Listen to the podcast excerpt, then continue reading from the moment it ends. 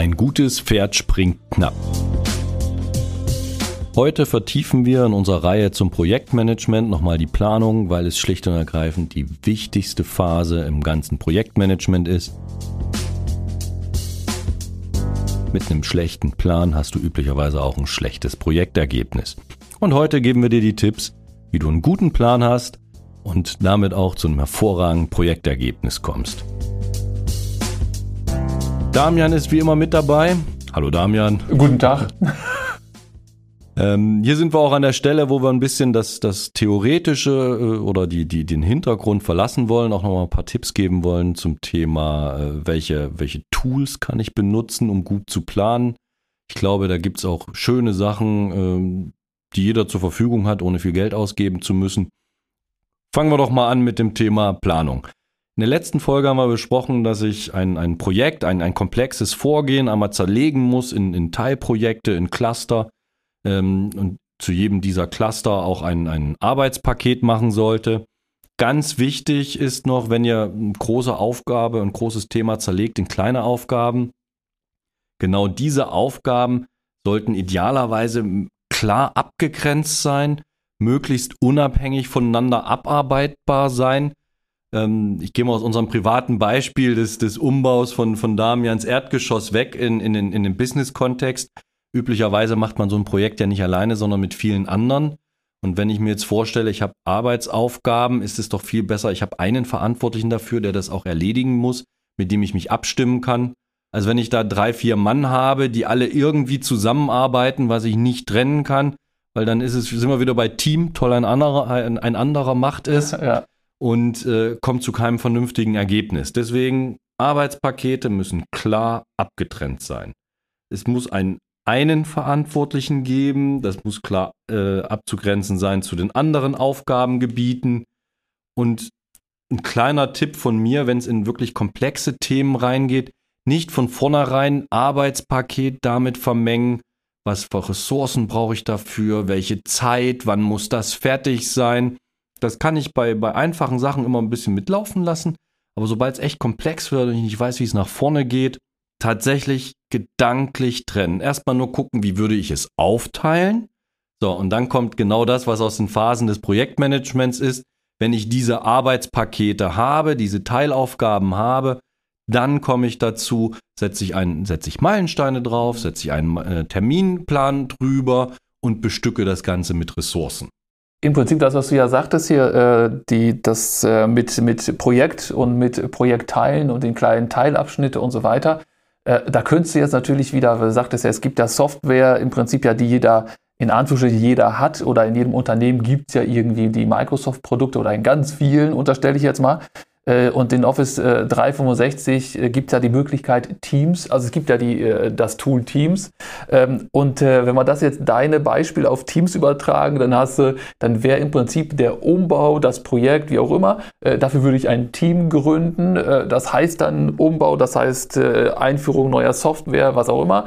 Und innerhalb des Teams gibt es dann Kanäle, die ich dazu gründen, aufmachen kann. Und das wären die, wären vielleicht ein Kanal für ich nenne das wieder äh, Fliesen, äh, Fliesen oder Fußboden, äh, ein Kanal wäre äh, Wand abreißen, einer Küche und so weiter.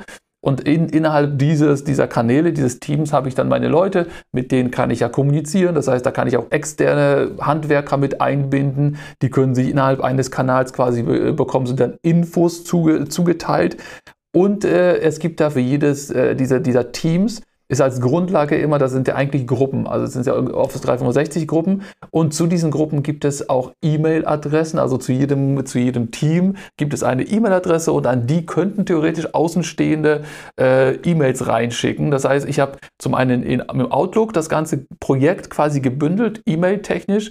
In Teams habe ich das auch in, in Form von Teams und Kanälen und so weiter unter, untergegliedert und kann dann natürlich weitere spezifische Sachen einbauen.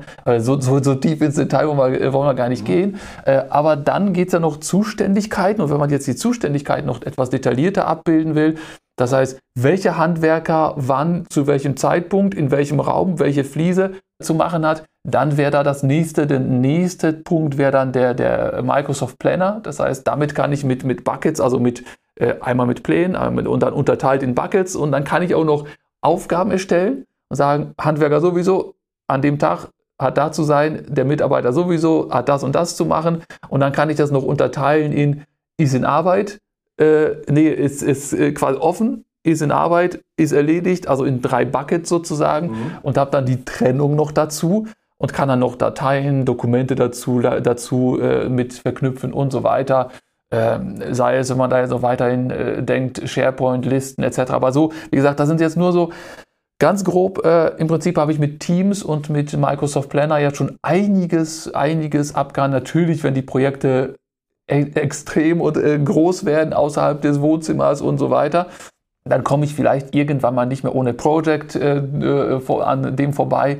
Beziehungsweise du sagtest ja in einer der letzten Folgen noch etwas spezialisiertere Software, die ich da brauche. Aber ich glaube, so für den für den, die, die meisten Projekte oder für viele Projekte habe ich mit Office 365 schon eine ganz super Lösung, um das zu koordinieren, Kommunikation zu bündeln, zu, zu zentralisieren. Vor allen Dingen auch die Mitarbeiter dazu zu äh, bewegen, sich in einem Kanal zu bewegen und über ein Thema zu sprechen und die alle informiert werden. Also softwaretechnisch ist das, glaube ich, eine ganz gute Sache, um das, was wir in den letzten Folgen besprochen haben, jetzt so im Prinzip so in so eine so, so, so eine Lösung zu, äh, hinzubiegen. Das wäre, glaube ich, ganz nett erstmal.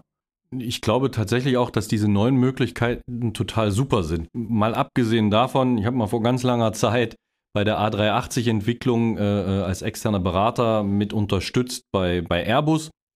Wenn man es ganz fies formulieren will, kann man sagen, wir haben da mit Excel und PowerPoint die Projektplanung gemacht. Selbstverständlich gab es obergeordnete Projektpläne etc. Aber die Subplanung lief tatsächlich auch einfach mit PowerPoint und Excel. Und das, was du gerade erzählst, was man über den Planner macht, wo die Themen schon vorgegeben sind, ich vermute, ich kann auch bei dem Zuweisen von Aufgaben im Planner äh, geht hoffentlich auch gleich eine Meldung an denjenigen, der es machen soll. Exakt. Das ist aber genau das, was man braucht. Ich finde, das ist gar nicht zu wenig.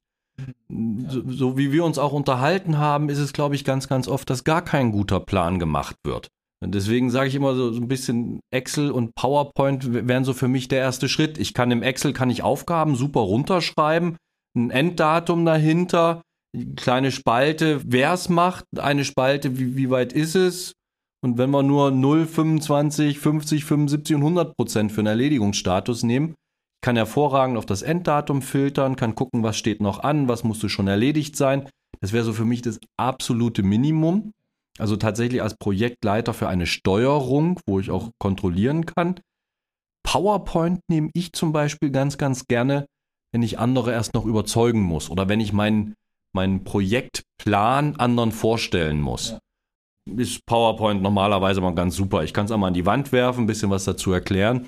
Ich kann es danach auch rumschicken. Mhm. Das, was du gerade erwähnst mit Teams, ist für mich so, so die nächste Stufe der Kollaboration, der Zusammenarbeit. Mhm. Wir haben eine Wand, da hängt alles dran, da kann jeder von überall drauf schauen, jeder kann was dazu beitragen. Das ist so, da muss ich mich sogar noch ein bisschen dran gewöhnen. Nicht, ich mache die PowerPoint, wer schreibt, der bleibt, alle anderen müssen das ja. machen, was ich sage, sondern dass man viel kollaborativer, viel stärker in die Zusammenarbeit kommt. Mhm. So, und da sind wir genau bei den Themen. Wir haben ja gerade besprochen, wir machen diese Buckets, wir machen diese Aufgaben. Das nächste wäre jetzt eine Meilensteinplanung. Ich gehe einmal kurz auf unser privates Thema zurück. Ähm, das heißt, wir überlegen uns jetzt, vorwärts oder rückwärts geplant. Wenn ich Zeit habe, plane ich vorwärts. Wie lange brauche ich für die einzelnen Themen? Wann könnten die fertig sein? Wenn ich einen Endzeitpunkt habe, plane ich auch einmal noch mit zurück und gucke, ob das mhm. übereinstimmt, ob das rein physikalisch überhaupt alles funktioniert. Ähm, Meilensteinplanung heißt, ich gucke jetzt, wann muss in dem Fall alles leer sein. Wann müssen die, die Wände sauber, alles runter sein? Wann muss der Fußboden, der alte, raus sein, damit äh, die Wand eingerissen werden kann? Wann muss die Wand eingerissen sein? Das sind Meilensteine. Meilenstein heißt, ich habe ein, ein zeitliches Ende und ich kann es messen, ob es erreicht ist. Also, also ein Meilenstein ist nicht, wir haben ein bisschen was rausgerissen. Ja, ja. Also das, das ist, weil zwischen, ich habe die erste Fliese rausgenommen und da ist alles fertig, mhm. äh, alles raus, sodass ich die Wände tapezieren kann, liegen Wochen und Tausende Euro dazwischen. Ähm, das heißt, das bringt mir nichts. Wir brauchen einen messbaren Meilenstein, in dem Fall zum Beispiel, die Wand ist komplett raus und der Schutt ist weggeräumt. Ja. Das muss bis dann und dann fertig sein. Ähm, da haben wir den Meilenstein, das heißt, anhand dieser, das mache ich für mehrere Themen und mache daraus meinen Terminplan. Ein ganz, ganz wichtiger Tipp. Viele Aufgaben sind erst kurz vor Ende fertig. Wenn ich jetzt ein Projekt habe, das über, nehmen wir mal, zwölf Monate oder noch länger geht, und ich setze alle meine Meilensteine sind im Monat 10, 11 und 12, weiß ich von Monat 1 bis 10 nicht, ob ich noch gut in der Zeit liege, wenn ich es dann tatsächlich umsetze. Deswegen ganz, ganz wichtig, setzt euch Meilensteine wirklich dazwischen, weil das für euch der einzig, die einzig gute Möglichkeit ist, um zu schauen, bin ich noch im Plan? Schaffe ich meine Themen? Weil wenn ich, wie gesagt, die Meilensteine in einem 12-Monats-Projekt habe ich in Monat 10 und 11. Das heißt, Ende Monat 10, Anfang Monat 11 merke ich, Mist, ich komme mit der Zeit gar nicht hin. Dann habe ich fast gar keine Möglichkeiten mehr, um gegenzusteuern. Mhm. Wenn ich hingegen Meilensteine habe, in, nach sechs Wochen hatte ich einen, im Monat 2, äh, im Monat 4, im Monat 5, und ich merke, da, oh, da ist irgendwas. Ich ja. habe das falsch geplant, oder ich habe es geplant, aber es kommt nicht so.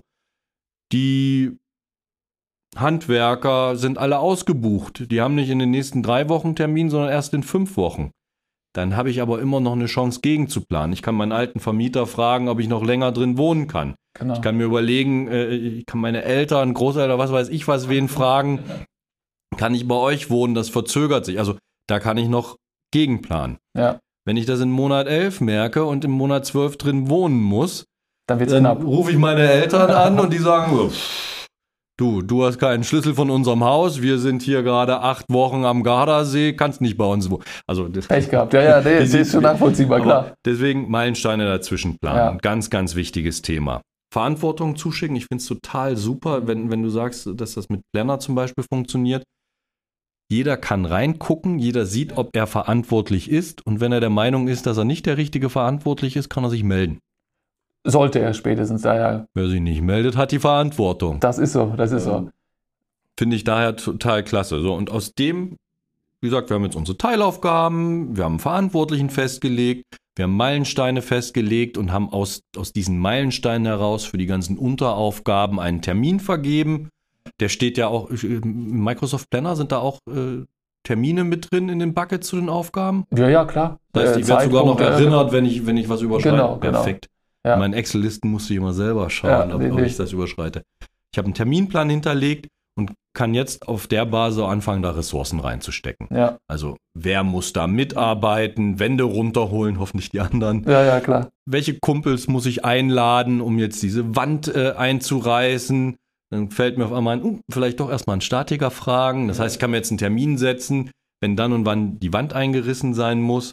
Wir geben uns mal eine Woche dafür, um das tatsächlich durchzuführen. Das heißt, bis dann sollte ich mal einen Statiker gefragt haben. Neuen Bucket aufmachen. Der Damian hat die Aufgabe, bis in drei Wochen einen Statiker zu finden und den zu fragen, ob wir die Wand einreißen genau. dürfen. Also das ist dann einfach das, das Projektmanagement dazu. Ich habe einen Terminplan, jetzt weiß ich, was brauche ich für Ressourcen dazu. Und damit habe ich einen Projektplan. Ja, guck mal, sind wir schon gut im, gut im Plan ne, für das Projekt. Äh, mit Software gut, gut auch umsetzbar. Also ich habe die Kontrolle, ich habe sichtbar gemacht, ich habe es zu jedem sichtbar gemacht. Äh, die werden auch benachrichtigt, wenn sie es denn nicht gemacht haben. Und äh, so hat man, glaube ich, eine ganz gute Kontrolle und mit den äh, Meilensteinen finde ich auch ganz gut, äh, kann man mit Sicherheit hier äh, in der Software auch entsprechend ab, abbilden. Und ja, ich denke mal, da sind wir in der Planung sind wir gut dabei. Ne? Genau, wir haben es jetzt geplant, wir haben es abgebildet. Ich würde in der nächsten Folge nochmal ganz gern auf einen Punkt eingehen. Das ist für mich so der Abschluss einer guten Planungsphase, äh, in ein konkretes Risikomanagement reinzugehen. Ja, okay. Also die Abweichung quasi zu genau. minimieren. Wir haben ja, wir haben ja vorhin schon drüber gesprochen. Das lasse ich ja immer, wenn ich die Aufgaben schon definiere, mir ausdenke. In einem Team, alleine zu zweit, mhm. fange ich ja automatisch schon oder fängt jeder schon an zu, was kann schiefgehen und da ein bisschen reinzugehen. Ja. In großen Projekten sollte man das Ganze noch ein kleines Stückchen mehr systematisieren, mhm. um möglichst alle möglichen Fehler sich so einmal ein bisschen zu überlegen und auch zu überlegen, wie man damit umgeht. Würde ich gerne in der nächsten Folge damit eingehen. Machen wir. Und äh, wenn wir das fertig haben, haben wir einen Basisplan, mit dem wir in die Umsetzung gehen können. So, dann wird es endlich interessant, ne? Dann wird schön. Dann gehen wir ins Machen. Richtig. so, also geplant haben wir es. Äh, in dem Sinne, schönen Tag euch noch. Äh, tschüss. Tschüss.